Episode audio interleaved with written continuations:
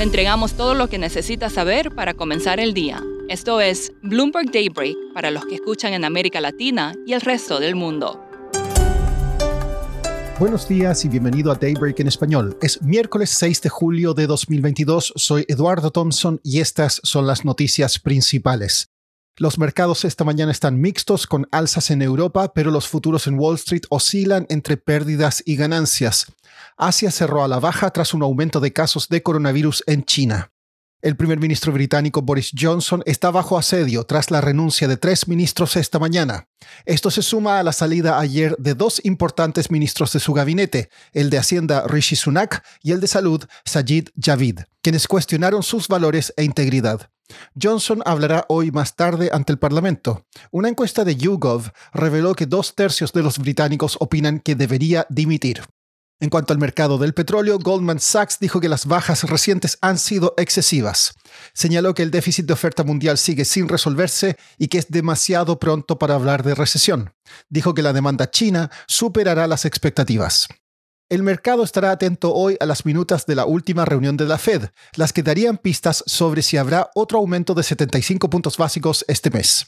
Bloomberg Economics dijo que mostrarían que el alza de junio fue por la preocupación de que las expectativas de inflación se están desanclando. En cuanto al coronavirus, Shanghái vuelve a realizar pruebas masivas en varios distritos tras registrar el mayor número de contagios en tres semanas, lo que hace temer un nuevo cierre. En noticias corporativas, Amazon acordó comprar hasta el 15% en la firma de entrega de alimentos Grubhub y el corredor de criptomonedas Voyager Digital se acogió a protección por bancarrota debido a la volatilidad del mercado y al default de Three Arrows Capital. Pasando a América Latina, la inflación en Colombia se aceleró del 9,1% al 9,7% interanual en junio, ligeramente por debajo de lo previsto, pero todavía cerca de un máximo de dos décadas.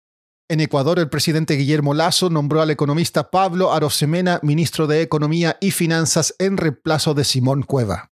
En Chile, los accionistas de LATAM Airlines aprobaron un plan para salir del capítulo 11 que incluye un aumento de capital de 10.300 millones de dólares.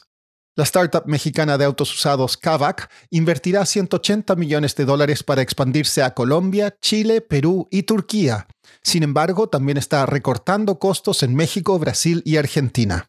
El presidente electo de Colombia, Gustavo Petro, el primero de izquierda del país, ha prometido mejorar las relaciones con el régimen de Nicolás Maduro en Venezuela. Y hay un grupo de personas que están bastante preocupados por esto. Patricia Laya, periodista de Bloomberg News en Colombia, escribió un artículo al respecto y nos cuenta más.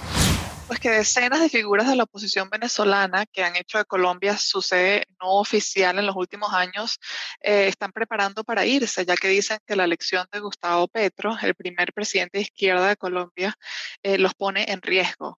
Eh, estos son activistas, líderes de partido, exfuncionarios y militares que llevan años aquí eh, y temen no, no eh, particularmente ser extraditados, pero sí temen ser acosados o espiados o incluso secuestrados no oficialmente una vez que Petro asuma el poder el mes que viene. Patricia, ¿quiénes son las personas que podrían correr más riesgo en esta situación? Sí, yo creo que la figura más destacada de la oposición venezolana es el expresidente de la Asamblea Nacional, Julio Borges. Él fundó el Partido Primero Justicia y lleva en Bogotá más de cuatro años. Él tiene una orden de arresto abierta contra él en Venezuela, eh, donde se le acusa de ser uno de, los, uno de los autores intelectuales de un ataque con drones explosivos contra Maduro hace algunos años. Incluso la, el otro opositor que fue acusado junto a él, Juan Requesens, sigue todavía bajo arresto domiciliario en Caracas.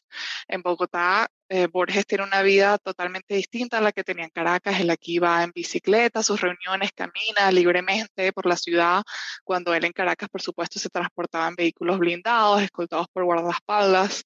Y pues según personas que lo conocen, él teme enfrentar nuevas amenazas una vez que Petro esté en el cargo. ¿Hay otros nombres u otras personas que también, quizás de menos perfil, que corren riesgo? Pues sí, yo creo que sin duda una de las personas más vulnerables son los activistas de, cargo medio o antiguos líderes estudiantiles que no tienen opciones como pedir quizás asilo político o buscar trabajos en otros países. Muchos de ellos están incluso considerando irse a pie, cruzar el tapón de Darién, que es una selva muy peligrosa entre Colombia y Panamá, eh, para buscar forma de salir del país. Por último, los precios de los bienes raíces suben y suben. El precio promedio de un departamento en Manhattan subió un 12% en el año a 1,25 millones de dólares. Y en Londres, arrendar un Airbnb se hace cada vez más caro, con un alza de un 25% interanual. Una casa en Westminster costaba más de 300 dólares la noche en mayo. Eso es todo por hoy. Soy Eduardo Thompson. Gracias por escucharnos. Para conocer todas las noticias que necesita para comenzar el día, revise Daybreak en la app Bloomberg Professional, donde puede personalizar las noticias que desee recibir. También puede suscribirse a la versión solo audio en Spotify, Apple Podcasts o la plataforma de su preferencia. Eso es todo por hoy. Escuche de lunes a viernes Bloomberg Daybreak.